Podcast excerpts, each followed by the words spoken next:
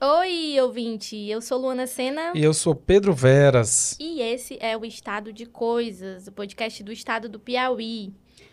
Hoje a gente está recebendo no estúdio uma convidada especial, duas participações especiais, né?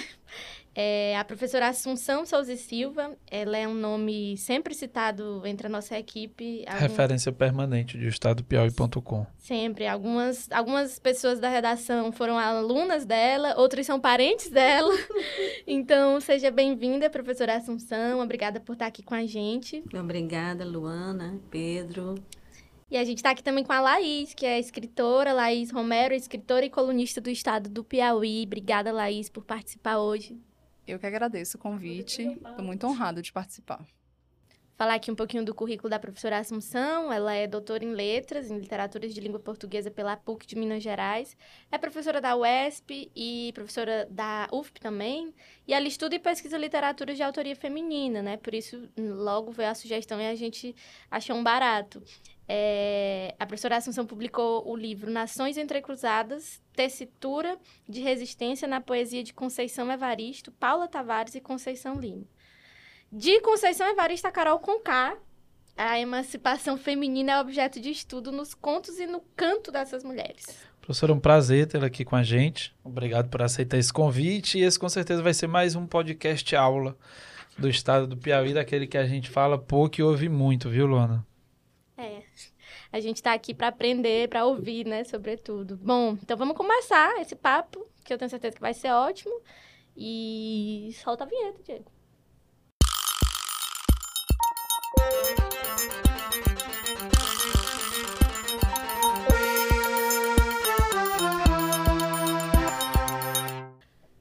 Professora Assunção, é, a gente dá um Google no seu nome, encontra muitos artigos, muitos trabalhos, muitas publicações. Sei que você é uma pessoa sempre solicitada para mandar textos, né, para as revistas científicas e tal. Mas é, queria ouvir de você mesmo qual é a obra fundamental para conhecer a Assunção. Tipo, que, que texto seu você indicaria para quem nunca ouviu falar sobre o que você pesquisa e qual que você recomenda assim, para os seus estudantes e ouvintes agora? É, você falou aí no final do artigo, né? Conceição Evaristo, Carol Conká. Aquilo que eu, eu faço um, um, estudo comparado, né? Eu achei muito interessante a perspectiva, né, de como Carol naquela época, não foi agora, esse texto está com um pouco, acho que uns quatro anos, eu não me lembro, é, como eu pude fazer a interrelação entre as temáticas da Conceição Evaristo sobretudo no livro de poesia em submissa lágrima, o livro de contos em submissa lágrima de mulheres, com a canção, né? Naquela época que estava aquela música tombar, tombei, uhum. né? Então eu vi que algo não era que é, fosse igual, é que é como se fosse uma a Conceição tivesse dado ali um determinado norteamento na temática e isso responsasse, isso fizesse, fosse muito interligado à maneira como Coral Conká coloca o feminino nas suas canções. Ou mais do que isso, como é que ela se coloca nas canções. Porque ao falar dela, ela está falando de um coletivo. Uhum. Então, eu acho que esse. Por que, que eu estou dizendo isso? Porque eu tive numa, numa mesa há dois, duas semanas ou três semanas, é, e a pessoa que me convidou disse que me convidou em, em razão até mesmo deste, desse texto. deste texto, não é? Mas eu acho que tem um outro texto muito interessante que tem a ver com o que eu estudei da Conceição Evaristo. É, Conceição uma vez me pediu que eu fizesse o prefácio da, de um livro dela, Histórias de, no, de Novos Enganos e Parecências. E foi o livro que eu que mais assim me arrebatou assim, mais me, sabe, me, me tocou, me deixou muito é, marcada por as, a própria as narrativas, porque são contos e uma novela. Eu acho que esse prefácio também, quem quiser entrar naquilo que eu venho perseguindo há mais de, mais de 20 anos, é, pode ver também o prefácio, que depois se tornou pós-fácil. Na primeira edição ele foi prefácio, e nas edições posteriores ele se tornou pós-fácil do livro Histórias de, no, de História de Novos... Ai, gente, História... Agora eu não A gente dá um Google depois. É, história de leves, leves enganos e parecença. Pronto. Gente, mas então, é, você e Conceição Evaristo são amigas de rolê? Não, eu sempre, é, quando eu comecei a estudar Conceição Evaristo, eu me dediquei muito durante um tempo à literatura africana. Já está começando, né? Aham, é, Eu, eu, eu me dediquei muito durante um tempo, após eu fui fazer um mestrado no Rio de Janeiro, na UFRJ, e eu me dediquei muito às literaturas africanas, mas também à literatura afro-brasileira. Poesia, por exemplo. Eu Aham. sempre era muito mais a poesia, né? Eu comecei estudando Elisa Lucinda, por exemplo. Mas, nesses encontros de pesquisadores negros, né, de africanas, eu conheci a Conceição. E eu comprei Ponciá Vicêncio, lá no Rio de Janeiro. Quando eu comprei Ponciá Vicêncio, eu fui ler Ponciá Vicêncio. Eu disse, "Eh, bom, se tiver algo que eu vou me deter durante muito tempo, que eu vou me debruçar de- de- de- durante muito tempo, é a obra dessa senhora. Porque é uma grande obra Sim. né? Então, a partir daí, depois eu fui, é, eu fui tomando, nesse mo- primeiro momento, eu só pedi a Conceição um autógrafo. Eu me lembro muito bem, estava tão meio, né? Eu não gosto muito de, de ficar pedindo autógrafo, nada, mas eu fui. E em seguida, é, nos outros encontros, né, de, de mulheres e de intelectuais negros, eu já encontrava a Conceição e tudo que tinha a respeito da Conceição, antes mesmo de eu fazer o meu doutorado, eu estava para assistir. Inclusive, Laís está aqui, porque uma vez nós estávamos em Brasília, no Encontro Mulher e Literatura, eu acho. E a Conceição, a fala, a fala que eu fiz sobre a poesia de Conceição. E Laís estava lá e Conceição Evaristo estava lá. É, a fala da Conceição, inclusive, muita gente chorou, assim, na fala da Foi Conceição. Foi muito, muito, bonito. Ela foi falou muito de Ponciá, né? Que é uma grande obra. É. Recomendo. É, já que a gente começou então a falar de escritoras, escritoras mulheres, é, escritoras mulheres negras também, é, recentemente o Prêmio Jabuti anunciou, né, na última semana, que os finalistas desse ano e a categoria romance literário, ela pela primeira vez, né, Laís, trouxe um, finalistas, as finalistas são todas mulheres. E, e aí eu aproveito esse gancho para perguntar quem da produção literária feminina hoje, professora, lhe chama a atenção, assim, quem você está lendo e quem você indicaria? Bom, eu tenho, eu tenho lido várias, né? Mesmo porque eu estou com a disciplina que a gente está falando só sobre mulher, né? Então, estou lendo muitas africanas e afrodiaspóricas também. É, mas eu quero destacar as crônicas de Cidinha da Silva, a própria poe- a própria poesia, não, e- e- e- e os romances e contos da Conceição. Mas quero destacar também eh, algumas mulheres que ela- elas não. Parece que elas não ficam esquecidas, né?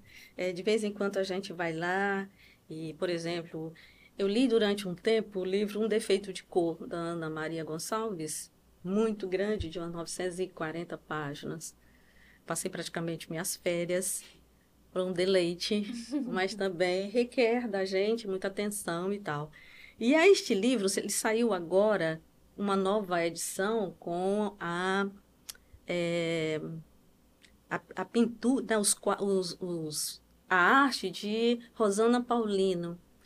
E aí, eu, quando chegou em minha casa, eu não quis mais. Então, se você disser o que é que você está vendo hoje, eu estou como se tivesse assim, não, não é relendo, porque eu acho que o livro requer de nós, como eu disse, muita atenção, mas o livro está comigo, né?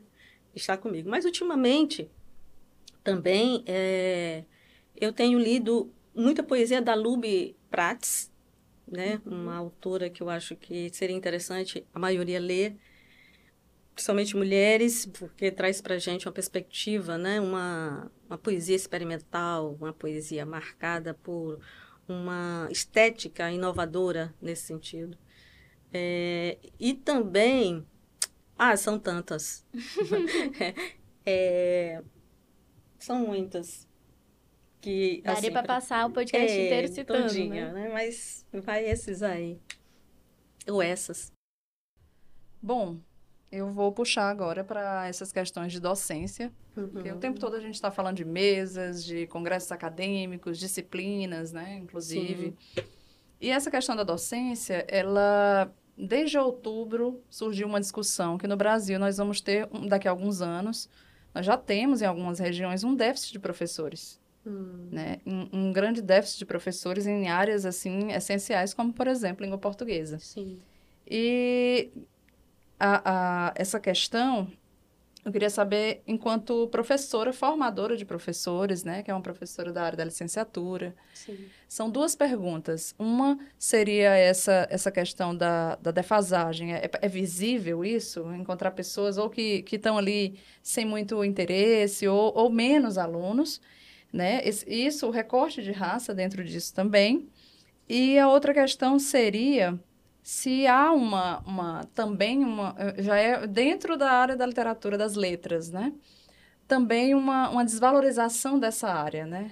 Por conta desses discursos que têm ganhado força recentemente, como se fosse é, é, uma área menor em detrimento de tecnologias, de ciências, da saúde. Sim. Eu queria um comentário sobre. Ser professora é algo que para mim é de muito valor, né? Eu, eu eu acordo, me envolvo, é o dia todo e tudo. Porém, eu fico assim muito preocupada é, com algumas, algumas situações que vêm se agravando. Agravou-se na pandemia e, de certo modo, isso é muito, muito, muito é, perigoso à medida em que, se você pergunta, em, quanto, em número de alunos em sala de aula, é, diminuiu drasticamente. É, uma turma que normalmente tinha 35 alunos, começava com 35 e ia até o final do curso 30, 27, 25, né? Mas agora a gente vê que começa muito com 35 e aqueles que estavam durante a pandemia em aula ou que não tiveram aula, inclusive a UES passou mais de um ano sem aula, é, muitos não voltaram, voltaram desestimulados e a turmas, a maioria é de 13, 12 alunos. Isso é bastante é, é, preocupante, à medida que você vai ter no mercado menos profissionais formados e, consequentemente, a remuneração baixa. Nós estamos com anos e anos e anos sem aumento salarial né? E não é só algo né, circunscrito ou específico da UESP ou do, de uma determinada escola, mas da educação de modo geral, que nós não tivemos aumento. A própria as universidades federais, é, uma desestímulos no sentido de que para onde a gente vai com o que a gente aprende, na licenciatura, se não tem concurso para professor, e muitas vezes as escolas particulares querem substitutos e não pessoas efetivas, não professores efetivos. Em se tratando do conteúdo, né, eu acho que nesse, assim também ele está defasado. É um desestímulo total que a gente vê, não só do corpo discente, mas também isso reverbera na forma também como os docentes estão dentro das universidades e dentro das escolas. Às vezes, eu acho que a própria situação da pandemia, é, de dar aula para o aluno através da tela, ou de dar a, é, não ter o contato com o aluno, ou receber um exercício de casa, da casa do aluno, sem saber se realmente o aluno tinha feito. Ou seja, tem muitas implicações aí. A situação econômica, socioeconômica do aluno, o estímulo que tem da família para com esse aluno, a forma, a metodologia e a didática que não foram compatíveis com a situação e a realidade do aluno naquele momento da pandemia. E a outra questão é um desestímulo também com a formação continuada dos professores. E, não, se na universidade estava sem aula, como é que esses professores também iam ter condições de entrar naqueles cursos de especialização, aqueles outros pafosos, se não através também do remoto, que não é, a gente já está comprovado, que não, não tem a mesma eficácia Uma coisa é a aula presencial, a minha relação com você olho no olho, não é? As nossas trocas, né? Eu, a dirimir ali o que, que ficou, não ficou claro durante as discussões. Outra coisa é você estar com uma, entre uma tela e muitas vezes muitos de nós professores ficávamos preocupados. Será se quem é aquele retrato, aquela foto que está ali, né? Aconteceu com quase todos nós, aquela foto que está na tela, onde ele está, como está? Vocês estão aí? Vocês estão me ouvindo? Era a pergunta que a gente mais fazia durante a pandemia. Sim, professora. Aí, professora, só um instantinho, estou aqui. Aí a gente via a rede balançando, né? Eu achava ótimo. Eu disse, desde que você esteja conversando comigo, vai ser excelente, né? Principalmente eu que tinha, às vezes tinha aula no... Mas eu estou falando, o que eu vinha falando não é da situação, às vezes, que para nós até um, é privilegiada, a situação privilegiada, né? A gente tem uma consciência de como a gente está ali utilizando a metodologia didática. Mas eu estou dizendo é como foi prejudicial para a maioria uhum. dos alunos da escola do, do ensino fundamental e ensino médio. Então, ser docente, eu acho que hoje no Brasil é um desafio. A docência, ela não deixa de ser também algo, como qualquer profissão, eu acho, que você faz bem quando gosta. Se você está em quaisquer profissões e, e gostar, você vai fazendo bem, você vai desempenhando o seu papel bem você vai ter críticas, você vai colocar assim, nossa, eu estou me dando tanto, estou sendo tão mal remunerado. Aí você entra naquele desencanto, você fica estimulado, e às vezes o outro, que é o patrão, não está sabendo, ou então não, não, não quer entender, mas é, você faz. Mas eu gosto disso, eu faço não é? E para nós que gostamos, a gente diz, ah, mas isso aí depois a gente vê, né? A gente quer a sobrevivência da nossa família e dar condições melhores para ela. Mas é, é preciso que a universidade dê condições a nós. A gente não pode ficar nesse discurso de que tudo amenizando essas coisas. E eu acho que também, Laís, o papel, se o papel do docente é colocar para para os seus alunos, né? uma educação uma, que seja aquilo que eu ainda acredito libertadora, quando dizia o Paulo Freire, né? essa libertação e essa forma de formas de, de nos formar é para ver um mundo diferente e, tentar mudar esse mundo, né?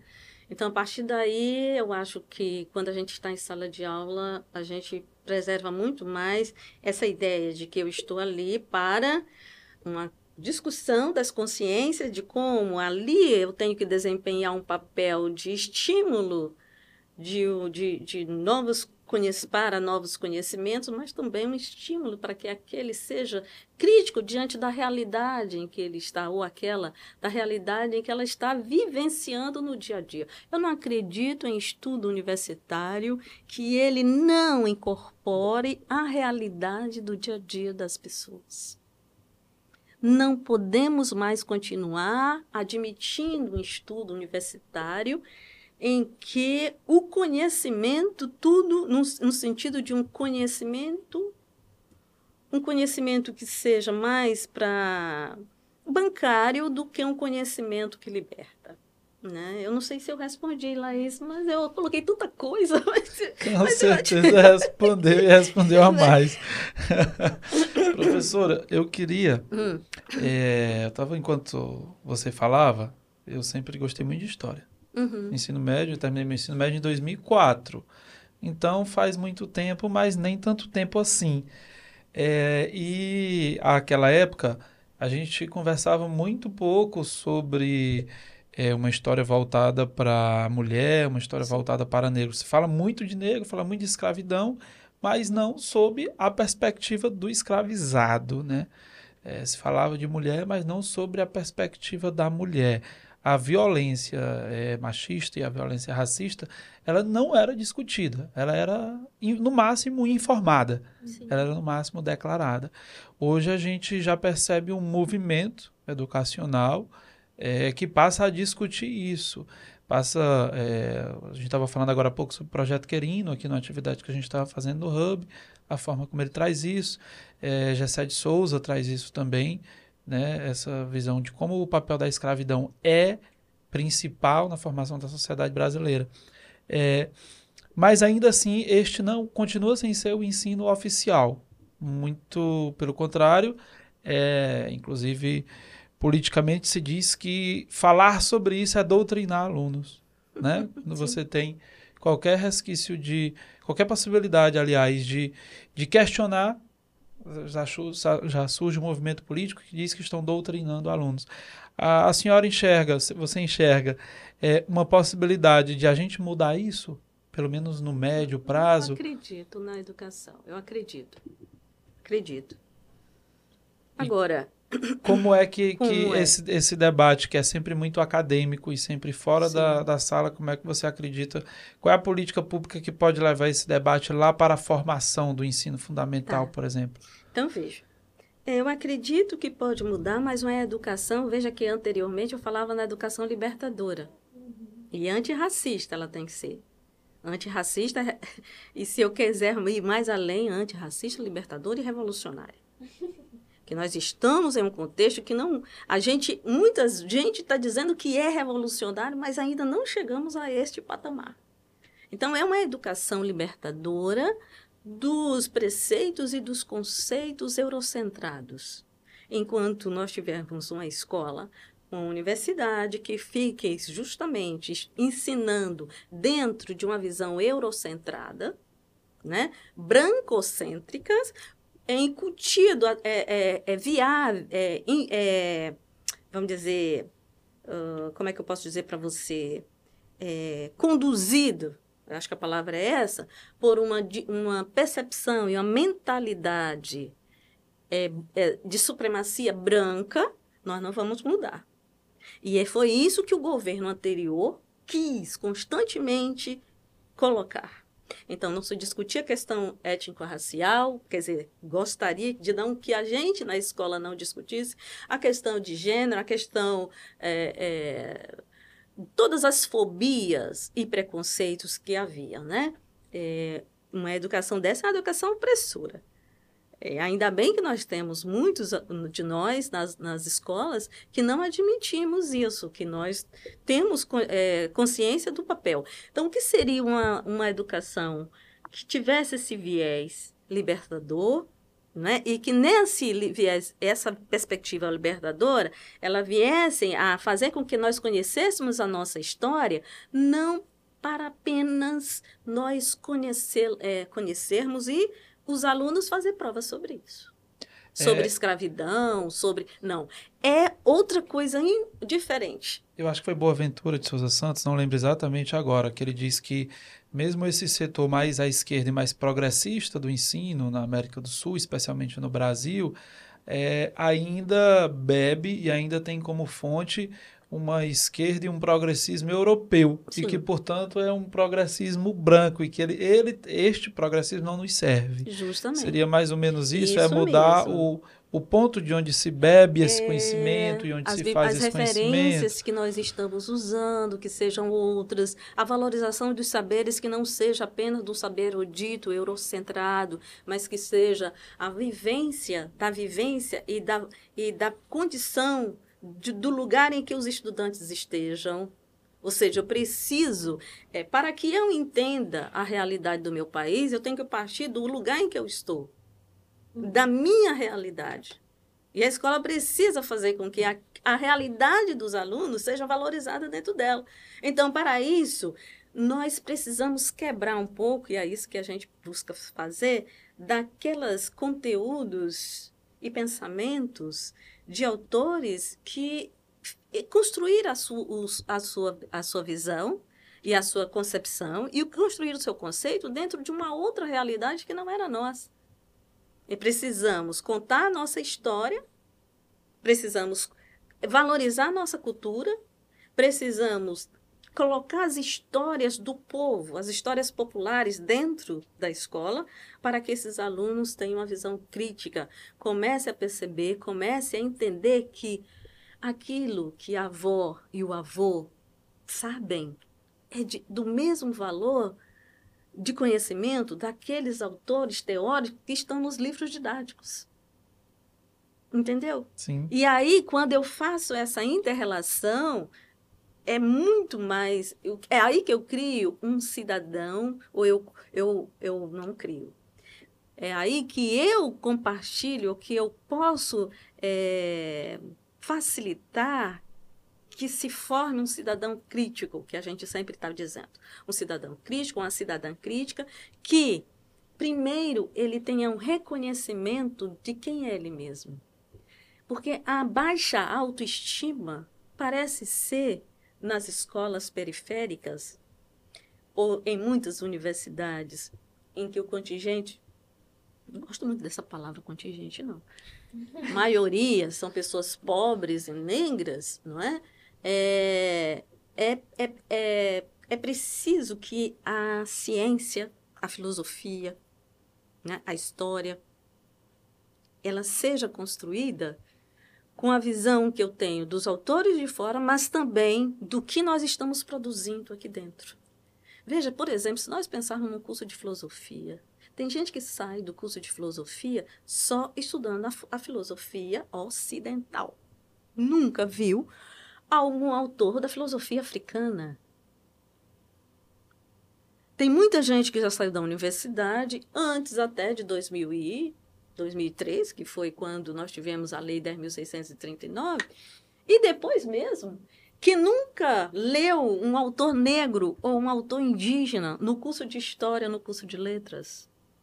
Então, como é que a gente quer mudança se a gente não tem referências que sejam essas referências de um reconhecimento da história, da cultura dos povos africanos, afro-brasileiros e indígenas, que é a maioria da população brasileira. Né? Então, a gente precisa disso, a gente precisa. Quando você diz, Pedro, ah, mas é preciso a gente trazer a questão da, da história da escravidão. Acho que é mais do que isso. É preciso a gente trazer a história do quilombo dos palmares. É preciso a gente trazer para os nossos alunos nas, nas ciências quais foram os eventos do povo negro é preciso a gente trazer na matemática como é que é a matemática, não só do ponto de vista da visão dos autores europeus, mas também dos autores africanos e, mais do que isso, que está aqui no aqui e agora, como é que os indígenas pensam a matemática. E a gente não chegou ainda a essa valorização desse conhecimento, não é? E isso tem que vir desde o ensino fundamental. Porque quando ele chegar no ensino médio, ou quando ele for optar por qualquer, uh, vamos dizer, uh, medicina, engenharia, psicologia e tal, ele já tem um embasamento. E lá ele vai, ele vai complementar, enriquecer com a psicologia dos, das pessoas. Quer dizer, às vezes as pessoas também estão fazendo psicologia, psiquiatria, etc., mas por não terem autores referentes negros, psicólogos psiquiatras ou psicanalistas, eles vão desenvolver uma profissão em que também não vai olhar de uma maneira acolhedora e inclusiva para os seus pacientes negros. Uhum. Entendeu? Então, eu não sei se também respondi. Perfeito. É, a gente nunca botou música no podcast mas eu vou é, eu vou sugerir é, que, que, quem está nos ouvindo agora conheça uma música chamada Palmares 1999 do Nath, Nath Roots, Nath Roots, Diego. E aí, depois pode até botar um pedaço dela no podcast, vai ficar legal, professora. A primeira estrofe da música diz: A cultura e o, e o folclore são meus, mas os livros foi você quem escreveu. Quem garante que Palmares se entregou? Quem garante que Zumbi você matou? Perseguidos sem direitos nem escolas, como podiam registrar as suas glórias? Nossa memória foi contada por você e é julgada verdadeira como a própria lei. Então, quando. Então, é preciso que a gente agora conte. Nós precisamos contar a nossa história, o que ele está dizendo aí. A história sempre foi contada pelo outro, pelo vencedor, pelo que tem poder, pelo que é, se diz até muito humano, né? compassivo e etc. Mas quando a história não é contada por, pelos sujeitos dela mesma, então não é a história que. A Chimamanda acho que é.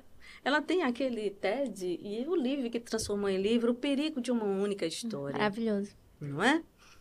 é? Nós vivíamos durante muito tempo sobre essa carga de estudar, pensar, viver, comer, beber, né? dentro de uma mentalidade de que havia uma única história.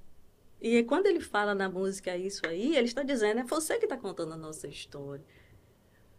E ela diz, é um perigo enorme, porque o poder continua, a tragédia continua, a subalternidade avança, não é? A falta de perspectiva do outro enquanto subalterno, enquanto inferiorizado, vai continuar, porque ele não vai ter voz. Ele ou ela não tem voz. Então, quando nós contamos a nossa história, nós temos vozes, não é? Nós temos o que dizer e temos como outra coisa que eu acho muito interessante é como é que nós vamos fazer esse país? Esse país não pode ser ou continuar a ser feito por uma elite, na verdade, administrado por uma elite branca masculina. Porque ele sempre foi construído por uma grande maioria de homens e mulheres pretos, pardos, indígenas.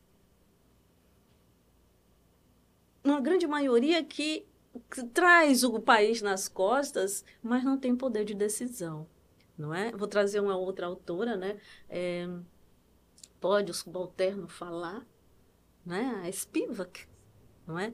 E quando a gente fa ela faz essa pergunta, a gente diz: se ele não fala, a história dele não é contada. Se nós não falamos, a nossa história não é contada. Então é preciso sim, não só falarmos, mas nós termos o poder de decisão. Por isso que eu acho interessante. O Brasil está passando por um momento importante, não porque porque a maioria quis transformar o Brasil, quis, trazer uma outra perspectiva política para o Brasil, mas a gente não conquistou ainda nada.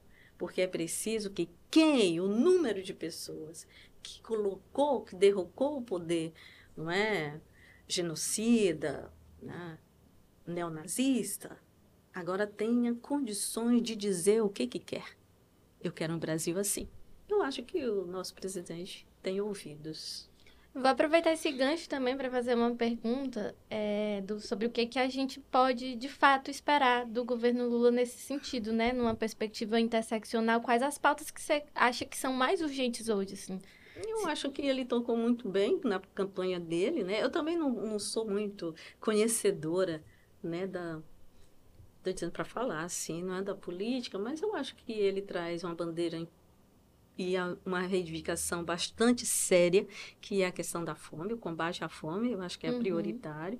Mas eu acho que também é, ver quais são as demandas para garantir os direitos que nos foram usurpados durante os, os, os anos anteriores, não é? É, os nossos direitos, o direito das mulheres, o direito das pessoas negras, o direito das pessoas gays e lésbicas, não é? De todo tipo de, de, de pessoas que, que foram discriminadas e fazer valer né, a posição né, dessas pessoas dentro da política brasileira. Eu acho interessante quando o Lula olha para uma moça e um rapaz, ou seja, para um jovem, e diz assim: são vocês que têm que pegar a política na mão e levar. Porque eu acho que todos nós somos responsáveis ou corresponsáveis. Todos nós, homens, mulheres, sabe, jovens, adultos e... É, o, o, Lula tem uma clareza né, do, do país em que ele está e qual o papel dele como político né, hoje. Então, quando ele, ele, ele clama, né, ele convoca o jovem a se interessar pela política, a vivenciar a política, a fazer política, ele está certíssimo. Porque a gente, a gente tem que pensar também como vai ser o futuro, uhum. não é? O futuro desse país, que houve um avanço significativo, tanto no dos primeiros governos dele, depois com o governo da, da, da presidenta Dilma, mas que muitas coisas que nós conquistamos, que, diga-se de passagem, que eram reivindicações dos movimentos sociais, foram, é, vamos dizer, é, foram usurpadas mesmo, foram colocadas de lado, não foram dado uh, continuidade ou foram deturpadas na política. Então, eu acho que é preciso agora olharmos a tudo aquilo que o Lula tem um desafio enorme, não é? Que é dar uma outra cara para o Brasil, né? É fazer com que tudo que nós é, reivindicamos, já reivindicamos e que, que foi conquistado, que seja revestido novamente para o bem-estar das nossas vidas, de brasileiros e, e de brasileiras, né? É, isso é uma responsabilidade, ele já está demonstrando que veio com a responsabilidade dessa, dessa modificação. Agora, que vai ter muitos desafios, vai. E também que a gente vai criticar, também vai. Não é? Eu acho que o papel é preciso, da gente e, é pensar... E é muito bom ter um governo onde você onde possa... você possa dizer Criticar, onde você mesmo, possa Pedro. ser oposição sem ser caçado, isso sem ser achincalhado, mesmo, sem, é, né? Isso mesmo. Sem inferiorizado. Vocês mais? Eu, eu queria ler um pedaço de um, de um texto da professora Assunção para que quem está ouvindo a gente possa saber que, além de falar brilhantemente bem, ela escreve brilhantemente bem, né? E vou ler aqui um trecho. É, setembro de 2016. A primeira presidenta eleita no país, após sórdida campanha de difamação, perde o mandato através de processo de impeachment. Antecedendo a destituição do cargo, Dilma Rousseff é alvo das mais variadas formas de violência mediatizada. Sob a mesma desordem, em abril daquele ano, a Delegacia da Mulher atendia cerca de 20 casos de agressão contra a mulher em Teresina, Piauí. Cleudiana Araújo, grávida de sete meses, após ser espancada por seu companheiro, perdeu o bebê. De 2016 a 2018, seguiram incontáveis assassinatos e outros tipos de violência contra as mulheres. É, a Assunção parte desse dado para mostrar que os avanços dos feminismos, né, no plural, ainda não livraram totalmente as mulheres dessas situações de um controle masculino, né? E também dá uma cutucada aí, pontua a negligência do próprio Estado, né, como protetor dessa mulher. Esse artigo é de 2018. De lá para cá, professora, você acha que mudou alguma coisa? Não, piorou. Né? Primeiro que tu houve o golpe, né? Aí o golpe é como se fosse uma metáfora, uma representação dessa violência maior, né? Contra o poder de uma mulher que estava que estava administrando o país. Segundo é que no dia a dia, né? A violência é, se exacerbou. O homem parece que é, é, come, é, como é que eu vou te dizer? É, nós tivemos muitas mortes, feminicídio, a, o, o índice de, de, feminicídio foi muito grande, não só em Teresina, no Piauí, mas em todo o Brasil.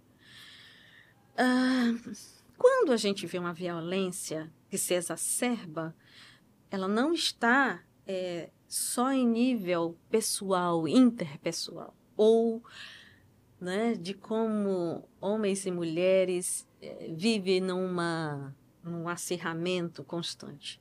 Mas ela é fruto da própria controle do Estado, ela é controlada pelo Estado. Quando eu disse isso, eu digo isso nesse artigo aí, digo também naquele, no livro que eu escrevi, uhum. porque eu gosto muito das ideias da Rita Segato, uma argentina, que foi professora da Universidade de Brasília.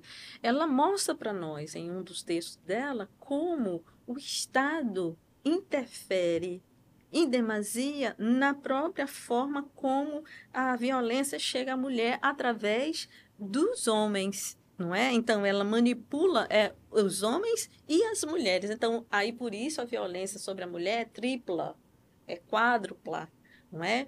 Porque nós não estamos ali, muitas vezes não é só crime passional. Esse crime passional já parece ser o resultado final de toda uma corrente de violência que o homem está né, inserido e a própria mulher e sem amparo do estatal, e sem amparo institucional para é, que haja. Porque eu vejo o seguinte, eu acho que tem também outra coisa que é o pensamento eurocentrado, ocidentalizante sobre as relações. Por isso que eu digo sempre, o que a gente está discutindo nas universidades e está discutindo como, como conhecimento filosófico antropológico não pode ser desvencilhado da realidade de nós, mulheres e homens, no dia a dia. Então, eu acho importante a gente perceber de onde vem esse índice de violência. É? é? podemos falar de um machismo, mas como, quando a gente fala do machismo, a gente está falando, a gente tem que ter uma percepção ampla da questão inter, da opressão interseccionalizada.